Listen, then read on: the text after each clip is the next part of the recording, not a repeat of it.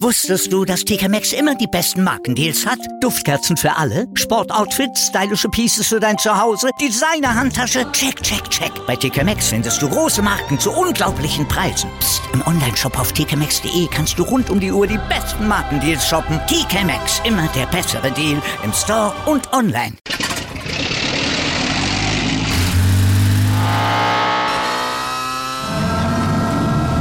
Von 0 auf 100.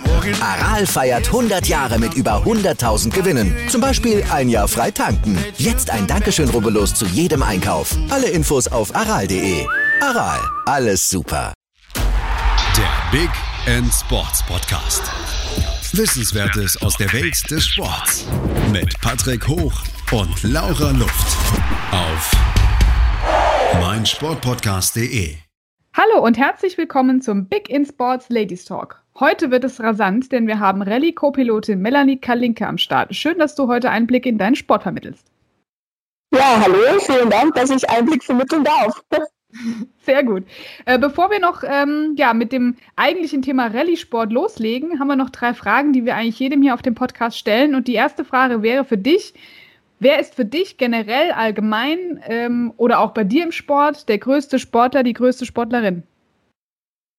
Also größte Sportler würde ich sowieso mal sagen Walter Röhrl. Also ich glaube, der ist nicht zu übertreffen. Auch was der jetzt in dem Alter noch Leistung bringt im Auto und wie der heute noch ein Auto bewegen kann, finde ich faszinierend und ich glaube, das bleibt unübertroffen. Also in meinen Augen. Das stimmt, das stimmt. Hast du mal persönlich getroffen? Ja, mehrmals schon. Äh, das erste Mal tatsächlich mit drei oder vier Jahren. Also da war ich wirklich nur ganz klein und da fand ich ihn schon toll. Und ich finde ihn auch heute noch super. Sehr gut, das nehmen wir nachher nochmal mit auf. Da habe ich nämlich noch ein paar Fragen. ähm, für dich äh, generell oder allgemein ähm, in deiner Karriere, das, was war für dich der größte Sportmoment? Hm, der größte Sportmoment war tatsächlich auch wieder die Deutschland-Rallye. Ähm, wir haben zwar bei der Deutschland-Rallye tatsächlich sehr wenig fahren können, aber es war sehr intensiv vom ganzen Organisieren, vom Aufwand, vom Nervenbehalten, vom Konzentration behalten, also vom ganzen Drumherum war die Deutschland-Rallye für mich fast das Highlight ever. Mhm. Du bist die wann gefahren? 2019, äh, letztes Jahr. Ja, genau. Ja, ja, ja. Da hören wir uns auch nochmal ein bisschen äh, ins Detail, was denn da so alles dazugehört. Ähm, die letzte Frage für dich ähm, zu den generellen Fragen ist, ja gut, bisschen schwierig, aber was wäre für dich die größte oder interessanteste Sportart neben deiner eigenen? Hm, tatsächlich zweirad-technisch noch so ein bisschen. Das finde ich auch sehr interessant. Und weg vom Motorsport finde ich Berge unendlich heftig. Also Bergsteigen so finde ich faszinierend. Ich mhm. habe absolute Höhenangst, kann mir das überhaupt nicht vorstellen. Aber das ist was, das finde ich ganz, ganz schön und schaue ich mir auch gern an, wenn irgendwo Berichte kommen oder so. Sehr gut. Du, das hält natürlich auch fit und ich glaube, du bist ja nah an den Bergen dran. Das hilft natürlich dann auch nochmal, ne? ja, ich schon nur wandern. Also, wie gesagt, Bergsteigen ist mit meiner Höhenangst nicht so gut zu kombinieren, aber ansonsten würde ich das echt super finden. Ja, gut, wandern, ihr habt ja auch schon relativ hohe Berge, aber das ist zumindest sehr schön, wenn man da in der Natur sein kann. Das ist ja auch was, was einem das dann eigentlich irgendwie so erleichtert und, und schön macht, auch in seiner Freizeit, ne? wenn man da rauskommt ja. aus dem Alltagstrott. Total und das ist halt einfach totaler Energieplatz. Ne? Weg vom Alltag, weg von Menschen, nicht sehen außer Wald und Berg, das ist einfach toll. Ja, passt ja aber auch zu dem Sport, den du dir ausgesucht hast. Also ich finde ja Rallye-Sport mega faszinierend, weil das ist für mich das höchste Niveau, was du ja auch sagst, was auch Walter dann schon macht, weil ihr fahrt gefühlt mit 200 km/h oder mehr durch den Wald und die Wiesen, ja, total krank. Äh, und du bist die Co-Pilotin und ganz essentiell, was viele ja nicht wissen, es geht ja immer um den Fahrer, Fahrer, Fahrer, aber ihr müsst die komplette Orga machen. Von äh, hier hast du deine Handschuhe, hier hast du deinen Helm, aber da erzählst du uns gleich separat nochmal dazu, was denn da so dein Ablauf ist. Äh, Finde ich krass, aber wie kam es dazu, dass du dann auf dem Beifahrersitz äh, in dieser Sportart gelandet bist? Tatsächlich ähm, bin ich so aufgewachsen, also meine Eltern sind beide äh, im Rallye-Sport aktiv gewesen. Meine Mama als Co-Pilotin, mein Papa als Fahrer. Meine Mama dann auch mit ihrem äh, zweiten Mann nochmal. Also meine Mama hat das auch relativ lange betrieben in jungen Jahren. Und ähm, somit bin ich als Baby schon im Fahrerlager in Maxikosi gestanden ne, und habe Benzinluft geschnuppert. Ähm, dadurch, dass ich mich dann sehr früh selbstständig gemacht habe, hat sich das bei mir nie ergeben. Ich hatte nie die Zeit für ein Hobby, habe Samstag, Sonntag auch gearbeitet und das Ganze hat sich dann so 2013, 2014 gewandelt. Äh, wir waren mit der Firma stark vom Hochwasser betroffen und dann fand bei mir ein großes Umdenken statt. Also ich habe da dann einfach erkannt, dass nur Arbeiten nicht zielführend ist. Ne? Mhm. Und habe dann angefangen, langsam die Stunden und die Tage, wo ich arbeite, abzubauen. Und 2016 habe ich dann zu meiner besten Freundin gesagt, weißt was, ich habe schon immer gesagt, wenn ich mir mal ein Hobby anfange, dann Rallye. Also ich war ja schon immer irgendwie mit Rallye verbunden. Sage ich, jetzt ist es soweit. Sage ich, frag mal deinen Freund, ob man Aufstieg üben können. Ne? Und dann hat er gesagt, ja, kommst am Wochenende vorbei. Und dann haben wir das gleich gemacht, hat er gleich gut funktioniert. Und dann hat er gesagt, du, ich weiß jemanden, der bräuchte sogar eine Co-Piloten. Ne? Sag ich, ja, super. Ja, und so cool. kommt das dann alles der Stein ins Rollen. Und ja, dass das dann so exzessiv wird mit 14, 15, 16, 17 Rallyes im Jahr, das war nicht der Plan, aber es hat sich dann so ergeben, was auch sehr schön ist. Ja, was perfekt ist, vor allem, du hast es ja schon irgendwie so ein bisschen ins Blut reingelegt bekommen, das finde ich aber gut. Dann hast du bestimmt auch ein paar ja, Tipps bekommen. Aber das, was er den, den Co-Piloten ausmacht, ist, es darf einem nicht schlecht werden. Wie hast du das gemerkt oder wie ist, ja, wann hast du gesagt, das passt für mich, ich habe da kein Problem mit? Die Bedenken habe ich nie gehabt mit dem Schlechtwerden, weil ja so beim, beim normalen Beifahren, wenn jemand schnell fährt oder wild fährt oder so, ist mir das eigentlich egal, solange ich das Gefühl habe, dass jemand das unter Kontrolle hat, was er macht. Ne? Mhm. Und bei Rallye habe ich es halt einfach probiert. Es hilft eh nicht, du musst das versuchen, damit du es weißt. Und es war aber nie irgendwie ein Gefühl von Übelkeit oder so da. Und somit bin ich da Gott sei Dank verschont. Perfekt, du hast aber insgesamt jetzt schon 49 Rallyes absolviert, ist das richtig? Keine Ahnung. ja, aber so, in der Richtung müsste es sein. Ja, 48, 49, irgendwie so, ja, einige. auf ja, jemand auf also, jemand, für jemand anderen ist jetzt nicht so viel, aber man muss halt sagen, ich habe eigentlich aktiv erst 16 angefangen. 16 eigentlich schon fast zum Jahres, also zum Saisonende. Ich glaube, da bin ich nur noch vier oder fünf Rallyes gefahren 2016 und ein Rest dann alles auf 17, 18, 19, weil 20 war ja jetzt auch nur glaube, fünf Rallyes oder so. Mhm, ja, dieses also, Jahr war extrem schwer, ja. Ja, sehr. Aber also 17, 18, 19 war bei mir wirklich teilweise echt hardcore, zumal ich ja, wie gesagt, selbstständig auch noch bin. Ich musste die Zeit, wo ich nicht da bin und nicht arbeite, muss ich dann reinarbeiten. Also das war, das waren schon drei krasse Jahre. Also teilweise wirklich vier, fünf, sechs Wochen am Stück, jedes Wochenende dann weg und unter der Woche halt dann 16, 17 Stunden arbeiten. Wahnsinn, Wahnsinn. Und das ist eine Leidenschaft, die braucht man dazu, die hast du definitiv und es ja. macht dir ja auch unheimlich viel Spaß. Das hört man direkt auch schon, wenn du das äh, berichtest. Also top. Ähm, ich, letzten Endes ist es ja für viele nicht so ähm, nachvollziehbar, was dann der Co-Pilot alles machen muss. Die gehen manchmal so ein bisschen unter in der Berichterstattung, finde ich schade. Deswegen genau jetzt hast du die Chance und ich finde es auch super, dass du sagst als Frau, ich stelle äh, das mal jetzt hier zurecht, ja, weil ihr macht die ganze Orga. Erzähl mal den Zuhörern, was ihr alles organisieren müsst, damit überhaupt die Räder sich drehen. Naja, es geht grundsätzlich schon mal los. Ab Tag der Ausschreibung, wo die online ist, äh, beginnt man natürlich mit der Nennung. Ähm, das läuft zu 98 Prozent online ab, äh, muss die ganzen Daten vom Fahrer eingeben, vom Beifahrer, Lizenzdaten und und und, damit die Nennung überhaupt aktiv ist, damit man überhaupt starten kann. Dann muss man natürlich Hotel organisieren. Ähm, dann muss man sich um die Nennung, Ausschreibung kümmern. Was für Ausschreibung gilt für die Veranstaltung? Wo muss man wann sein? Welcher Zeitplan? Und, und, und. Dann erstellt man, das macht auch nicht jeder, aber also ich habe mir das von ein paar Kolleginnen abgeschaut. Also ich habe am Anfang mit vielen einfach kommuniziert, mir auch die Schriebe angeschaut, wie die das machen, wie die Vorbereitung machen und und und. Ich erstelle mir dann selber meinen Zeitplan noch äh, für mich und meinen Fahrer, wann wir wo wegfahren, äh, wie weit wir vom Hotel wohin haben, welche Zeit das wir einrechnen müssen, wann Besichtigungszeit ist, sind Besichtigungszeiten für eine WP vorgegeben oder darf man sie die selbst aussuchen? Wenn man sie die selbst aussuchen darf, erstelle ich Besichtigungspläne, sprich, welche WP ist am nächsten, äh, an der nächsten WP dran, also vom Zeitraum die kürzeste Ding, erstelle da Pläne, wo man sich Zeit sparen kann zum Besichtigen. Das ist dann einfach so das Vorabmal. Vor Ort natürlich dann zuerst die Abnahme. Die technische Abnahme macht meist der Mechaniker, wenn einer dabei ist. Also bei größeren Rallyes ist eigentlich immer Mechaniker dabei. Damit haben wir dann tatsächlich eigentlich nichts zu tun, bei kleineren Rallyes schon. Und ja, nach den Abnahmen ist dann, wie gesagt, das mit Besichtigen und dann meist am gleichen Tag oder am nächsten Tag dann geht's mit den äh, WPs los, also im Race-Modus. Da ist halt so, dass man einen Fahrer mit dem Roadbook, da ist eine vorgegebene Strecke drinnen, anhand von der Strecke zur WP führt. Also man sagt ihm, in drei Kilometer fahren wir links in Richtung so und so, in 200 Meter wieder rechts. Also der Fahrer muss genauso fahren, wie es wir in dem Roadbook drin haben. Am Start angelangt sind wir dann an der ZK, also Zeitkontrolle, da müssen wir zur richtigen Zeit unsere Karte rausgeben. Wenn wir das nicht zur richtigen Zeit machen, bekommen wir Strafsekunden. Also man darf sich da auch nicht äh, vertun oder die Zeit übersehen oder die Zeit falsch berechnen, weil dann hat man Strafsekunden und dann ist halt ganz schnell die Zeit, die wo man fahren kann, auch wenn die gut ist, ist halt dann ganz schnell ja kaputt gemacht. Ne? Und äh, nach der WP, also während der WP ist natürlich Ansage, das ist klar. Nach der WP müssen wir am Ziel wieder unsere Zeitkarte rausgeben. Da bekommen wir dann unsere Zeit eingeschrieben. Und äh, vorher wird schon festgelegt, wie viele Minuten, dass du für die WP und zur nächsten WP die Überführung Zeit hast. Das muss dann wieder berechnen, um wie viel Uhr, dass du dann dort sein musst. Und dann stempelst du wieder. Und so geht es von einer bis zur nächsten WP.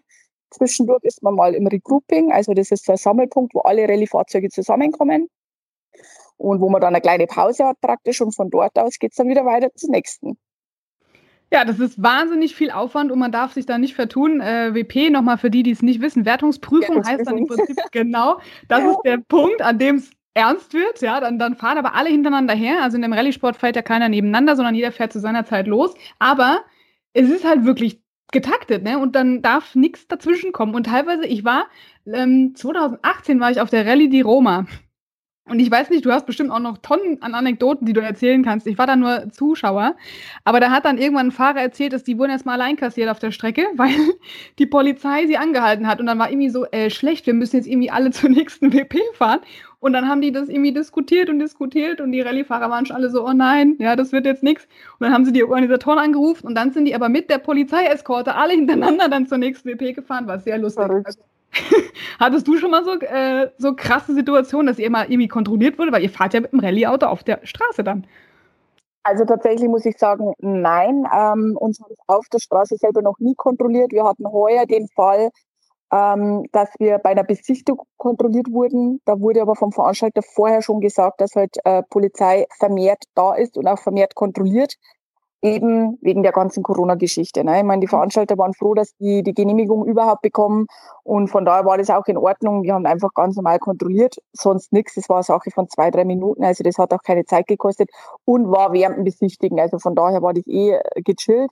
Bei einer normalen Rallye, ähm, wo es wirklich auf dem Weg zur WP war oder so, hatte ich sowas zum Glück noch nicht. Aber naja, ich, ich will es auch nicht verschreien. Kann ja alles noch kommen, wir hoffen es nicht. Ja, hoffentlich nicht. Ähm, wenn wir jetzt nochmal zur Vorbereitung zur, ja, zur WP kommen, letzten Endes, was viele ja auch nicht wissen, ihr dürft ja nur eine bestimmte Zeit in keinem Rallye-Auto, sondern in einem normalen Straßenwagen einmal oder zweimal, je nachdem, wie das ist, kannst du bestimmt gleich noch äh, korrigieren, diesen Weg abfahren im normalen Straßentempo. So, und dann musst du aber ja im Prinzip wissen, wie du das dann im Renntempo machst, richtig? Richtig. Das ist ja genau das, was bei äh, der Rallye ziemlich tricky ist, meiner Meinung nach, weil du musst, wie gesagt, wie du schon gesagt hast, mit einem normalen äh, Straßenfahrzeug äh, die Wertungsprüfung besichtigen. Du kannst auch das Rallye-Fahrzeug benutzen, musst dich aber an die Straßenverkehrsregeln halten. Mhm. Und es sind auch zum Teil, ähm, wo normal 50 km erlaubt sind, im Roadbook, sprich nach dem Buch, nach dem wir fahren, steht in manchen Abteilungen drin, hier 30. Also auch wenn ein normales Straßenverkehrsteilnehmer 50 fahren darf, dürfen wir das dann nicht. Und bei manchen Rallyes haben wir auch Trecker drin, wo das überwacht wird.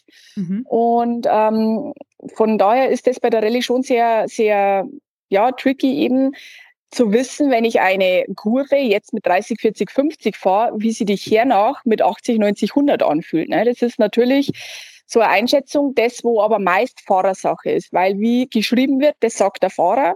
Natürlich, wenn man sich als Beifahrer jetzt irgendwie nicht sicher ist, dann sagt man schon mal, bist du sicher, dass das voll geht oder meinst wirklich, dass man da nicht eine 4 Minus machen soll statt eine 5 oder so. Also das bespricht man dann schon, aber ich sage mal 98 Prozent ähm, gibt der Fahrer das vor und muss der Fahrer das einschätzen können. Wahnsinn, ja. Und du dann natürlich auch deinen Aufschieb richtig machen. Das ist ja immer so für mich dieses Buch. Das ist so die Bibel. Und dann denke ich mir das mal, oh mein Gott, ich glaube, dann würde ich meine eigene Handschrift nicht mehr lesen können. Ist dir das auch schon mal passiert oder nicht?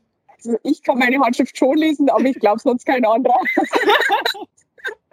Also es ist natürlich so, dass halt ähm, beim Schrieb erstellen schon auch oft pressiert, weil eine Kurve nach der anderen dann oft kommt und das dann manchmal schon eher nach Hieroglyphen aussieht. ähm, aber vor der Rallye geht man den Schrieb dann alles nochmal durch und wenn wirklich etwas sehr unleserlich oder schlampig geschrieben ist, dann korrigiert man das auch nochmal. Aber also prinzipiell, es sind ja eigentlich hauptsächlich nur links, rechts, also zwei Buchstaben und dann Zahlen. Also es hält sich überschaubar. Aber manchmal, glaube ich, sind schon Sachen dabei, die könnte jetzt jemand anders nicht entziffern. Ich finde es ja auch lustig, weil wenn man sich das mal angucken darf, ja, man diesen, dieses heilige Buch sich anschaut, dann schreibt aber jeder anders und manchmal wird dann irgendwas noch mit Stein oder da wird noch Zeichnungen gemacht. Also ich glaube, ja. ich könnte überhaupt nicht vorlesen in der Geschwindigkeit. Wie trainiert ihr das denn dann eigentlich? Weil du musst dann ja loslegen und, und, und also ich finde das immer faszinierend als Co-Pilot, wie man da immer auf die Strecke schaut und noch weiß, wo man sich auf welcher Seite befindet. Das ist krass. Ja, also tatsächlich, ähm, das ist auch sehr unterschiedlich. Viele Co-Piloten fahren sehr stark nach Gefühl, also ähm, Gefühl, wie sie sich bewegen. Das war jetzt die Linkskurve, das war die Rechtskurve. Viele Co-Piloten schauen tatsächlich viel raus. So eine bin ich. Ich habe das Glück, dass ich eine Zeile lesen kann und die habe ich dann wirklich im Kopf gespeichert. Und während ich rausschaue, lese ich die Zeile aber ab. Mhm. Das kann nicht jeder, wie gesagt, viele fahren nach Gefühl, das ist, da muss jeder für sich selbst so sein, sein Rhythmus und sein, ja, wie soll ich sagen, sein Gefühl selber entwickeln oder seine Maschinerie, wie er das regelt quasi, weil da glaube ich, gibt es kein richtig oder falsch. Das ist ja das Gleiche mit den Kürzel. Es gibt natürlich so Grundkürzel, aber manche schreiben einfach dann zum Beispiel ein, ein Über aus und manche machen nur ein Ü weil der eine kann sich's merken, der andere nicht. Das nächste ist zum Beispiel mit macht auf und macht zu. Der eine schreibt MA für macht auf, der andere schreibt MZ für macht zu und die nächsten machen die größer und kleiner Klammern wie bei der Mathematik. Das ist, jeder muss das für sich selber irgendwie sehen, wie er das am besten schnell lesen kann. Mhm. Ja, faszinierend. Ich glaube, da brauchen wir definitiv das nächste Mal einen Videobeitrag mit dir, damit wir das mal durchgehen. Gerne. ich habe tatsächlich mal eine ganz witzige Situation mit einer Freundin gehabt, die hat so einen Aufschrieb äh, von mir angeschaut und dann war halt da für Brücke, also so eckige Klammern über Brücke und dann Kuppe, also so ein Hügel gezeichnet und dann sagt die Freundin zu mir, zwei Klammern und ein Berg, das kann ja jeder. Sehr gut, sehr gut. Das auch noch bis 250, genau.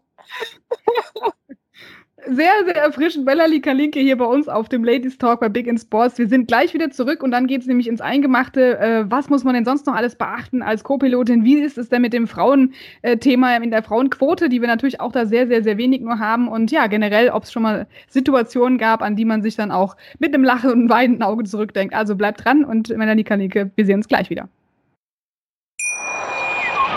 Wusstest du, dass TK Maxx immer die besten Markendeals hat? Duftkerzen für alle, Sportoutfits, stylische Pieces für dein Zuhause, Designer-Handtasche, check, check, check. Bei TK Maxx findest du große Marken zu unglaublichen Preisen. Psst. im Onlineshop auf tkmaxx.de kannst du rund um die Uhr die besten Markendeals shoppen. TK Maxx, immer der bessere Deal im Store und online. Wieder live von ihrem Toyota-Partner mit diesem Leasing-Auftakt. Der neue Toyota Jahreshybrid. Ab 179 Euro im Monat. Ohne Anzahlung. Seine Sicherheitsassistenten laufen mit. Und ja, ab ins Netz mit voller Konnektivität. Auch am Start die Toyota Team Deutschland Sondermodelle. Ohne Anzahlung geht's in die nächste Runde. Jetzt los sprinten zu Ihrem Toyota-Partner.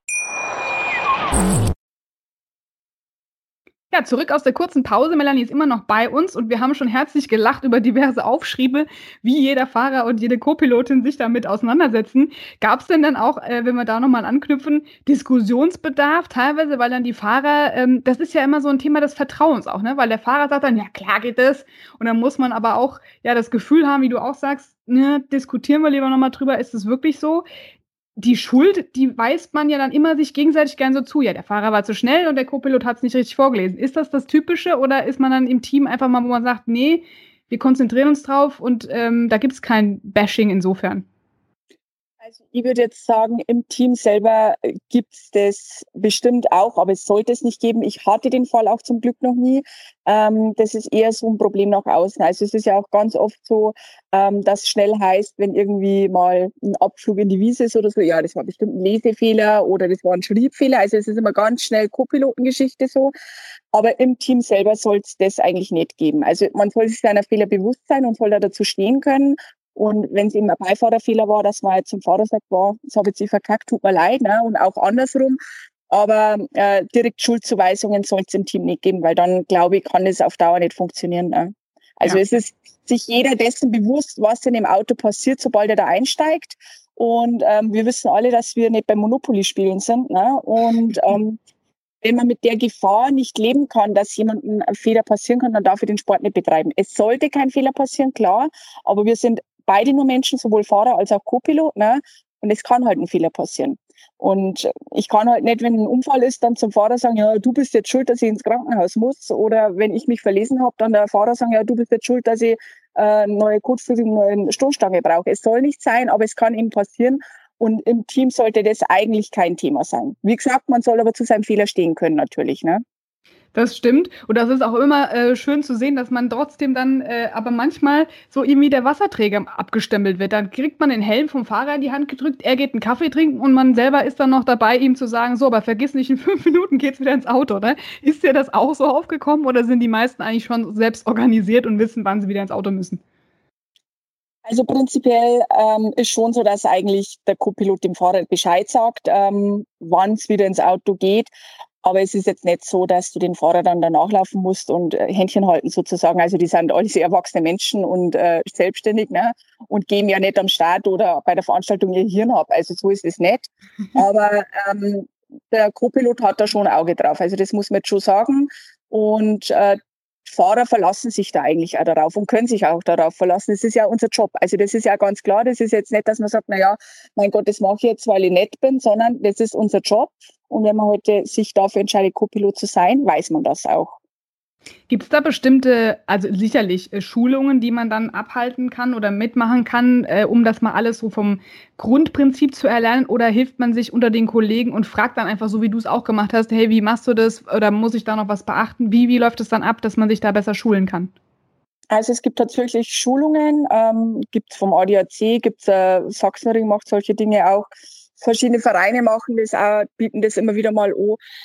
Ähm, sind nicht schlecht, aber ich bin der Meinung, am meisten lernt man in der Praxis und in der Kommunikation mit Gleichgesinnten. Das ist meine Meinung. Und zwar nicht in der Kommunikation von, hallo, wir sitzen jetzt mal vier Stunden einem Raum und halten eine Schulung ab, sondern wir sind jetzt bei einer Veranstaltung und, ich erkläre dir das genau anhand der Situation, wie sie jetzt ist. Also das mhm. finde ich ähm, informativer, habe aber beides mitgemacht und äh, finde äh, so Schulungen, so Grundschulungen einfach mal gut, damit man mal ein bisschen reinschnuppern kann, wie läuft's ab, wie wird eine Bordkarte geschrieben und und und. Aber das direkt Lernen und das direkt Erfahrung sammeln passiert aktiv, würde ich sagen. Mhm. Ja, bist du eigentlich schon mal, wenn wir da äh, drauf kommen, ich meine, du hast natürlich wenig Zeit gehabt, aber bist du schon mal selbst gefahren? Nein, tatsächlich noch nie. Also ich bin mit dem Rallye-Auto schon im, im Regrouping rumgefahren oder dann im Servicebereich, das ja, aber selbst direkt im Reismodus noch nie. Wirst du es machen wollen? Tatsächlich, es würde mich reizen, wie ich dir ja bei dem anderen Interview schon ähm, geschrieben habe. Aber ich denke, im Race-Modus bin ich auf dem rechten Platz besser aufgehoben. Also ich glaube, ich hätte ein massives Problem, mich auf die Ansage zu verlassen und das abzuschalten, was ich sehe. Das glaube ich wäre mal das Erste. Und ähm, ich glaube das einfach auch wirklich. Ich bin ein guter Autofahrer im normalen Straßenverkehr. Ich kann auch schnell fahren, um Gottes Willen. Aber so richtig Race-Modus, ich glaube, da fehlt dann schon noch das Tüpfelchen auf dem i. Das kann man ja auch eigentlich auch als Fahrer nicht wirklich erlernen, so würde ich mir das jetzt vorstellen, weil wann hat man die Chance mal auf solchen Strecken, die ja immer offizielle Strecken sind, einfach mal loszubrettern? Das muss man ja irgendwie dann auch Learning by Doing machen, äh, im Prinzip. Aber ja, höchstens, ja, aber höchstes Niveau, was da immer gefahren wird. Du hast doch schon, ähm, also eigentlich ist dein, dein Hauptfahrer der Reinhold Sampel, hast du gesagt. Du hast aber auch ja, schon mit genau. Niki Schelle zusammen äh, ein Rennen absolviert und aber auch mit Frauen. Wer sind denn die besseren Fahrer? Also tatsächlich muss ich sagen, ähm, ich bin dieses Jahr das erste Mal mit einer Frau gefahren. Das kann man sagen, das war die Plattner Lena. Ähm, mein größten Respekt, wirklich. Ähm, ich würde jetzt nicht sagen, besser oder schlechter. Ich war sehr, sehr überrascht von ihr, weil sie wirklich ganz souverän das im Auto gemeistert hat. Das war auch ein kleiner Aha-Moment, wo sie wirklich genau wusste, was zu tun ist, ähm, völlig locker blieb, das gut umgesetzt hat, was mir gesagt hat. Ähm, bereits eigentlich beim zweiten Durchgang schon massiv auf den Schritt gefahren ist, obwohl wir noch nie zusammen im Auto gesessen sind. Und hätten wir kein technisches Problem gehabt, ähm, hätten wir da echt wirklich eine gute Platzierung erreichen können. Und also die hat mich wirklich richtig, richtig, richtig überrascht und würde ich auch jederzeit wieder mitfahren. Prinzipiell bin ich aber schon eher so Team äh, Fahrer, Beifahrerin. Ich wollte gerade sagen, ist es dann immer ein bisschen auch schwierig, wenn man sich ständig auf neue Fahrer einstellen müsste, oder? Man hat auch immer so seinen Best Buddy, dann funktioniert es auch am besten eigentlich, wenn man den anderen kennt, ne? Richtig, genau. Ich meine, wie es bei meinem EWRC-Results-Ding äh, sehen kannst, ähm, bin ich bei sehr vielen verschiedenen Fahrern drin, auch oft hin und her gewechselt. Ähm, zwei Wochen wieder mit dem, eine Woche mit dem nächsten, dritte Woche wieder mit einem ganz anderen, dann wieder zurück zu dem ersten. Also es ist schon sehr mit Umstellung verbunden und aufeinander einstellen können. Und natürlich gibt's da einfach Fahrer, wo man sagt, okay, da steigt man ins Auto ein und da passt es jetzt äh, wirklich voll. Und natürlich sind es meistens die mit denen, wo man schon öfter gefahren ist. Ne? Mhm, ja, weil man sich eben schon das Vertrauen auch erarbeitet hat, dass man weiß, es funktioniert, ja. Ja. Es ist aber auch eine Sympathiesache, ganz klar. Also wenn es zwischenmenschlich nicht passt, dann, also bei mir, rein von mir persönlich jetzt, ich weiß nicht, wie das andere können, aber wenn ich zwischenmenschlich mit jemandem nicht gut harmoniere, dann kann das auch für mich im Auto nicht hundertprozentig funktionieren. Ja, darf ja auch nichts schiefgehen, genau, das ist ja das, weil dann hast du, wenn du dann nicht weißt, ob der andere dann wirklich zuhört oder sagt, so, so eine Ego-Sache auch, ne? Oder wie ist das bei euch im Sport? Naja, also ich glaube mal, äh, im Auto ist das Ego schon abgeschalten, also auch vom Fahrer, weil meistens ja so, ja, wir Männer sind eh die besseren Fahrer oder so. Das ist jetzt im Auto nicht. Also der, wo Rallye-Sport betreibt, der weiß auch, dass er einen Co-Piloten braucht. Und ähm, ich hatte da jetzt noch nie ein Problem mit dem Fahrer, muss ich jetzt wirklich sagen. Warum gibt es aber so wenige Frauen? Ich meine, interessant, dass deine Mama das schon gemacht hat, du jetzt natürlich auch, aber generell, wenn man sich umguckt, sind es immer noch zu wenige. Woher kommt das?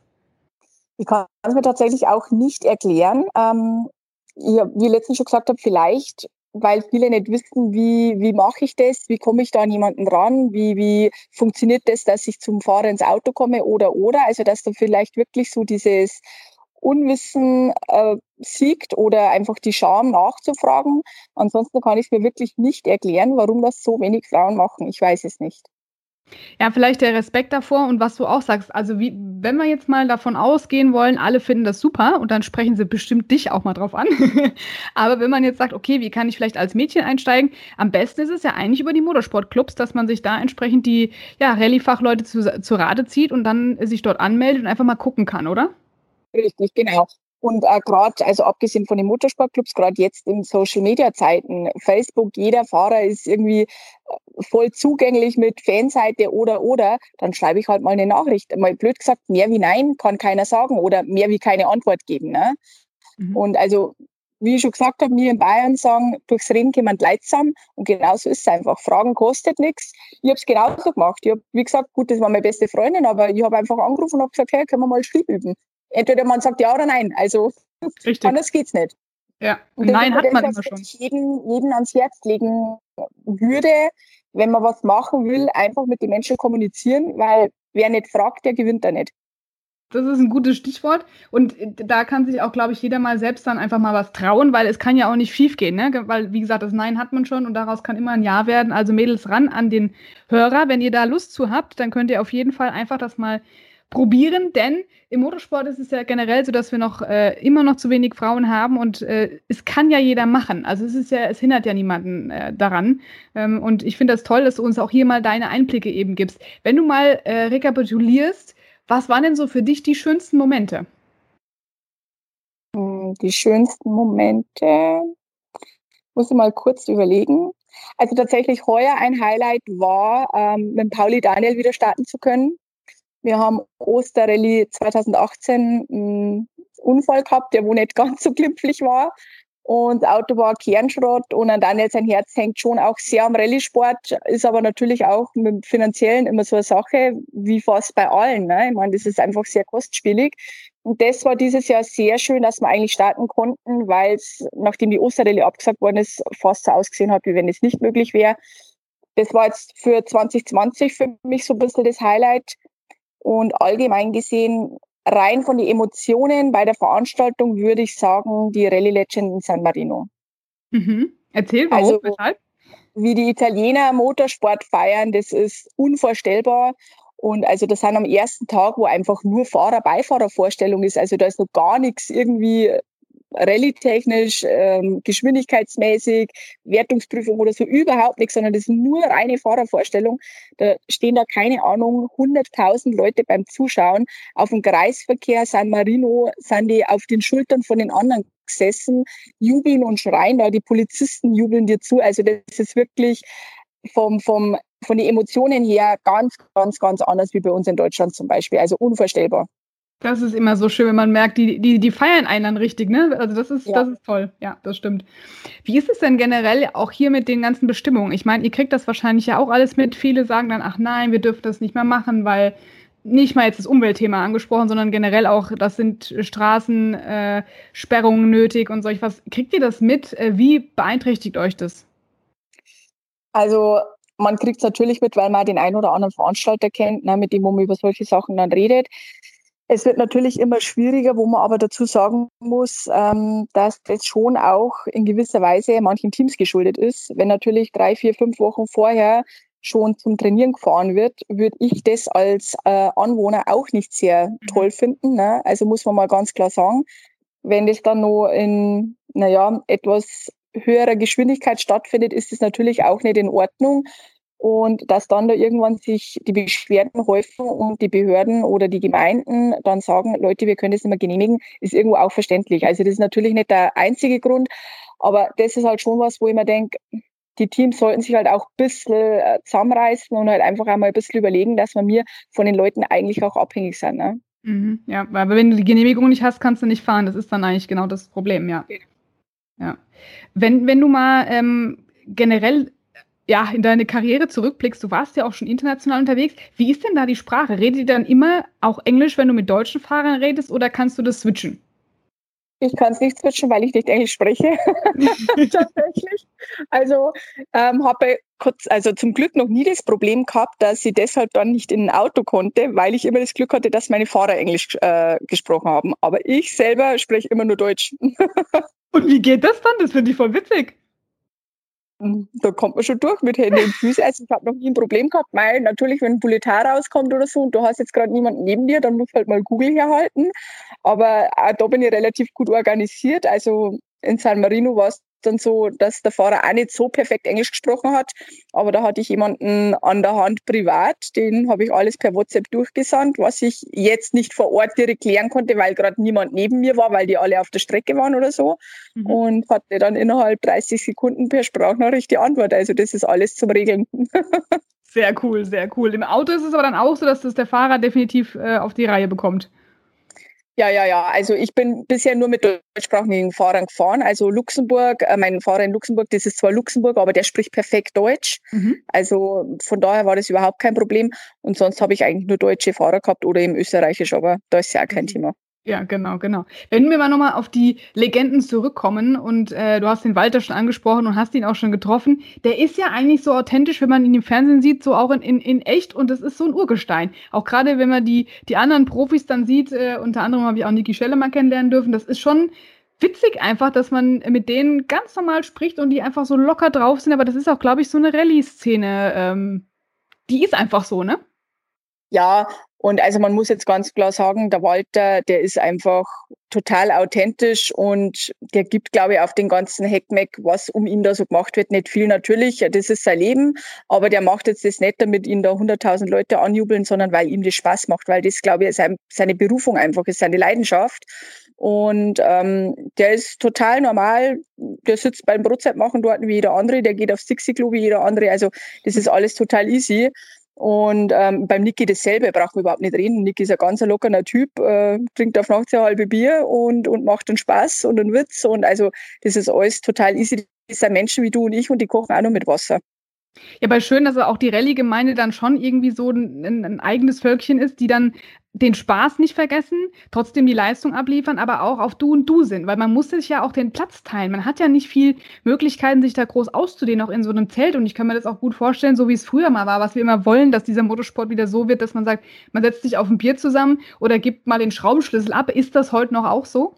Ja, doch, definitiv.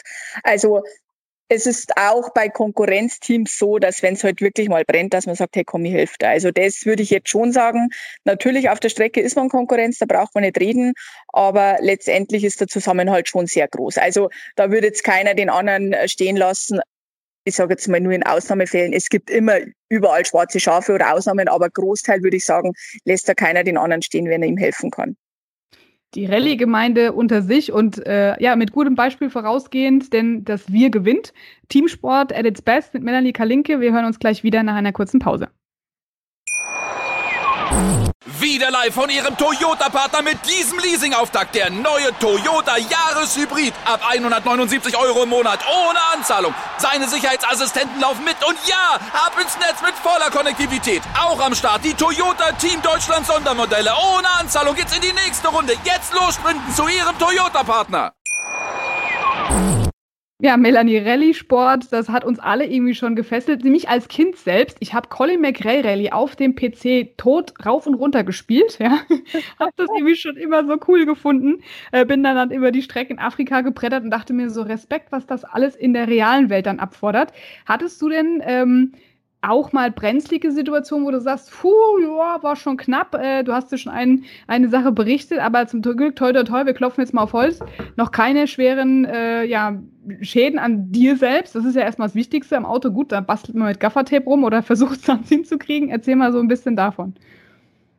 Naja, also brenzlige Situationen gibt es schon häufiger, wo mal was ist, wo man sich denkt, naja, das war jetzt aber sehr knapp oder puh, da haben wir jetzt Glück gehabt. Ähm, Luxemburg, erste Luxemburg-Rallye hatten wir leider nicht so viel Glück. Da hatten wir ja eine unliebsame Begegnung mit der Leitplanke mit knapp 100 oder 120 Einschlag. Also das war jetzt auch nicht so toll. Aber ansonsten ist eigentlich alles immer glimpflich abgegangen, wo man halt dann sagen muss, weil die Fahrer einfach dann auch wissen, wie sie zu reagieren haben und wie sie ihr Auto wieder unter Kontrolle bringen. Also das ist natürlich schon immer sehr mit Können vom Fahrer verbunden. Mhm. Was würdest du denn sagen, ist für dich so liebst, der liebste Untergrund? Kies, Eis, Straße? Was hast du da am liebsten für dich? Also, tatsächlich, ähm, ich habe immer gesagt Asphalt am liebsten. Schotter mag ich gar nicht. Mhm. Musste ich nach der Niederösterreich Rallye mit Niki total revidieren. also, der lässt fliegen, gell? Mit dem Niki würde ich auch eine komplette Schotterrallye fahren. Ähm, ich bin auch schon eine komplette Schotterrallye gefahren, die hat Spaß gemacht, aber Schotter ist natürlich einfach nicht so schnell wie Asphalt und mir gefällt schon die Geschwindigkeit so ein bisschen. Also ich habe schon so einen kleinen Geschwindigkeitsrausch, aber gesagt seit Niki sage ich wirklich, nee, Schotter kann schon auch geil sein. Und ähm, Jena Rallye, also da bin ich jetzt das erste Mal eine Eis-Schneerallye gefahren. Wir haben leider nicht so viel Schnee gehabt, dass ich das jetzt so gut beurteilen könnte. Es macht natürlich Laune, aber es ist natürlich auch nicht so schnell wie Asphalt. Das stimmt. Wenn wir jetzt mal auf die großen Themen auch kommen, ähm, ist ja jetzt auch gerade äh, ganz äh, vogue diese ähm, Extreme äh, E-Geschichte. Ähm, was hältst du davon, von den ganzen Elektrorennern? Die fahren natürlich auch für einen guten Zweck, fahren natürlich auch in den Gebieten, wo ähm, man auf ja, Krisensituationen aufmerksam machen möchte. Wie findest du auch Rallye Dakar und solche Riesenthemen? Ist das was, was man braucht? Oder ähm, ist es eher so dieses Back to the Roots im lokalen Sport, vielleicht da die ja, das Verständnis für den, für den Rallye-Sport eher noch zu züchten als durch so Extremevents? Also ich muss sagen, die ganzen E-Geschichten, mein Thema ist es gar nicht. Aber ich bin ein Mensch, leben und leben lassen. Jeder soll seine Meinung vertreten und jeder soll auch seine Meinung haben. Die, wo da Spaß dran haben, sollen das bitte machen. Finde ich super, wenn es für einen guten Zweck dann auch nur ist. Also sowas finde ich immer gut. Aber ich selber finde es nicht notwendig. Da fehlt so die Geräuschkulisse, ne? ja, also, das ist einfach, das gibt mir nichts. Also das, das gibt mir kein Gefühl, das keine Emotion, gar nichts. Also das, das ist für mich einfach, aber wie gesagt, da scheiden sich die Geister, das ist immer, immer ja, Ansichtssache und da soll jeder seine eigene Meinung haben. Aber wie gesagt, für mich persönlich, nö. Sehr gut. Guck mal auf dein Lieblingsauto. Was hast du schon gefahren, wo du sagst, das ist cool und was willst du nochmal äh, fahren oder überhaupt? Ja, also ich bin tatsächlich schon sehr Allrad gepolt, muss ich jetzt wirklich sagen. Also angefangen habe ich als Copilot auf einen Heckler. Mhm. Ähm, privat habe ich Heckler früher immer sehr, sehr toll gefunden. Finde ich auch heute noch toll. Aber bei der Rallye macht mir tatsächlich Allrad sehr, sehr viel mehr Spaß. Und mein absolutes Lieblingsauto war der Subaru, auf dem, wo ich mit dem Honke Reinhardt gefahren bin, und äh, der TT vom Reini. Also das sind schon so meine zwei Favoritenautos. Hören sich natürlich auch extrem cool an. Und wenn man jetzt mal auf den Subaru äh, rekapituliert, Peter Solberg fand ich immer top, ja, habe ich immer die, die Daumen hoch gegeben, wenn er gefahren ist. Also ja, das sind immer schon äh, schöne Emotionen und schöne Autos, die man da auf jeden Fall hat. Und die Vielfalt ist ja auch, auch äh, ganz hochgeschrieben. Vor allem auch Oldtimer Rallye gibt es ja auch. Das ist äh, jemand, der, äh, ein Kumpel von mir, der das auch fährt. Also es gibt so verschiedenste Kategorien und Stufen, die man fahren kann. Wenn wir jetzt über deine Karriere sprechen für die Zukunft, welche Ziele hast du da noch und wo möchtest du gerne noch fahren? Tatsächlich, ähm, Ziele ist bei mir eigentlich nicht so auf Meisterschaften oder so bezogen. Ähm, das Hauptziel ist einfach, meinen Job gut zu machen, meinen Ansprüchen, meinen eigenen Ansprüchen und den Ansprüchen meiner Fahrer gerecht zu werden, dass die einfach zufrieden sind und dass ich es heil ans Ziel bringe. Ähm, wenn dabei noch eine gute Zeit rauskommt, ist es natürlich toll. Aber für irgendwelche großen Ziele muss man ganz realistisch sagen, bin ich einfach zu alt und habe ich viel zu spät angefangen. Ne? Also ich, ich habe so Sachen wie Clubmeisterschaften, wo ich Erste bin oder so, das ja, aber das ist jetzt nicht der Rede wert. Und ähm, bereichert mein Leben jetzt nicht mehr oder weniger. Ne? Also das ist jetzt nichts mehr, was irgendwie existenziell wäre oder oder es macht Spaß, es ist aber einfach ein Hobby. Ne? Natürlich ist es mit viel Aufwand äh, verbunden und es ist insoweit auch ein Job vom zeitlichen her, aber ich lebe nicht davon und somit sind meine Ziele da jetzt eher kleiner gesteckt, weil ich einfach da wirklich realistisch bin. Ja, und den Spaß eben auch natürlich damit haben möchtest, äh, das ist ja auch ganz klar. Würdest du das jetzt auf ähm, Deutschland beziehen oder sagst du generell auch im, im weiteren Ausland trotzdem ist so ein Einsatz nochmal einfach schön, weil auch, wie du gerade ja schon Italien angesprochen hast, diese Emotionen nochmal zu leben. Gibt es denn da Rallyes, wo man sagt, naja, die könnte man schon noch irgendwie angehen, äh, wenn man da einen entsprechenden Fahrer oder auch einen Sponsor dafür hat? Also ich bin da prinzipiell sehr offen. Ich habe jetzt keine fixe Rallye im Ausland, wo ich sage, die möchte ich jetzt unbedingt fahren, sondern ich schaue immer, was für Anfragen reinkommen und wenn mich da was interessiert oder wenn ich das interessant oder spannend finde, dann sage ich eben zu. Auf jeden Fall bist du eine total lustige Gesprächspartnerin. Ich fand es auch schon total cool, dass du uns diese ganzen Fragen beantwortet hast, auch auf dem anderen, äh, ja, auf der anderen äh, Fanseite, weil es ist immer das, man kommt ja gar nicht so an die Materie entsprechend ran und weiß dann auch wirklich, wie der Ablauf ist. Also, was würdest du denn jetzt den Zuhörern mitgeben wollen, die sagen so, boah, das hat mich jetzt so angefixt. Ich möchte da jetzt einfach mal wissen, wie das funktioniert. Ich möchte mich da melden. Was würdest du jetzt allen mit auf den Weg geben, was das Rallye-Thema und auch deine Leidenschaft anbelangt? Ja, wenn einfach da jemand angefixt ist und da näheren Bezug dazu haben möchte, einfach mal wirklich Team ansprechen oder dann einfach bei einem Ortsclub, wie du vorhin schon erwähnt hast, und da schauen, dass man Kontakt herstellt. Und es kommen ja auch viel zu den Veranstaltungen, wo man dann auch viel Einblick bekommt. Es kommen viele Leute an den Serviceplatz und fragen dann beim Fahrer selber nach, ob sie mal ins Auto setzen dürfen, ob sie schauen dürfen, haben zu fragen, was im Auto das so bedeutet und und und. Also da sagt keiner nein wie ich vorhin schon gesagt habe, Fragen, Fragen, Fragen. Wenn man Interesse hat, einfach mit den Leuten reden. Durchs Reden kommt man zusammen. Es ist so. Sehr schön. Vielen, vielen lieben Dank, Melanie Kalinke, heute bei uns hier auf dem Podcast mit dem Einblick in das Rallye-Geschehen rund um den Globus. Und ähm, ja, vielen Dank, dass du die Zeit hattest. Und wir hoffen und drücken dir auf jeden Fall die Daumen, dass es unfallfrei und auch auf alle Fälle weitergeht nächstes Jahr. Ähm, ja, danke.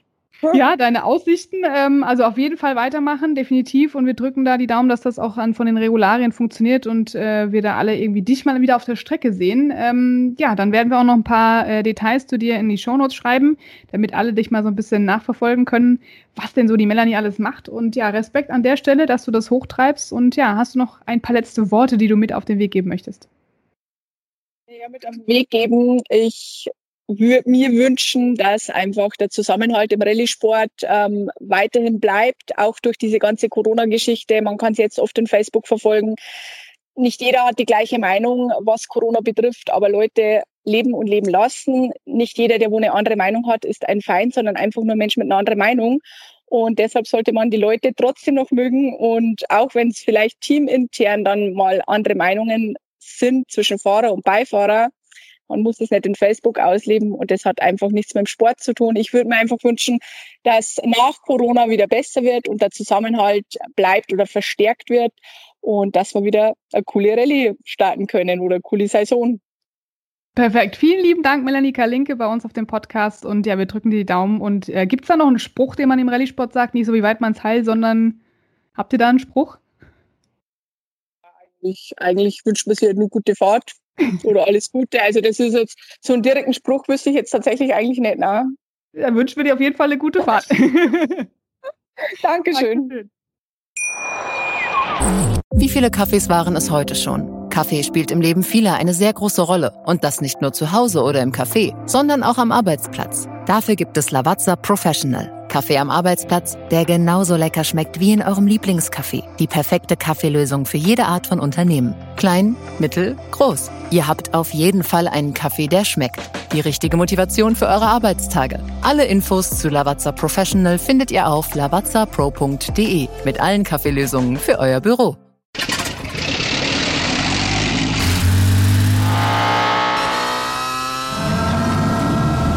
Von 0 auf 100. Aral feiert 100 Jahre mit über 100.000 Gewinnen. Zum Beispiel ein Jahr frei tanken. Jetzt ein Dankeschön, rubbellos zu jedem Einkauf. Alle Infos auf aral.de. Aral, alles super. Der Big End Sports Podcast. Wissenswertes aus der Welt des Sports. Mit Patrick Hoch und Laura Luft. Auf meinsportpodcast.de.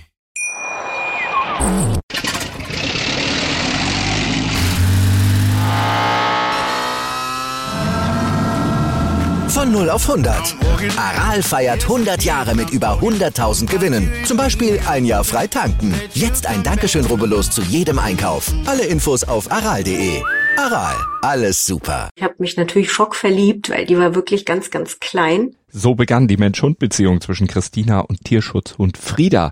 Und wie es danach, nach dem ersten Moment der Verliebtheit, so weiterging und welche Klippen es danach zu umschiffen galt, das hört ihr in der neuen Ausgabe von Iswas Dog, dem Podcast für harmonische Mensch-Hund-Beziehungen. Iswas Dog? Mit Malte Asmus. Überall, wo es Podcasts gibt.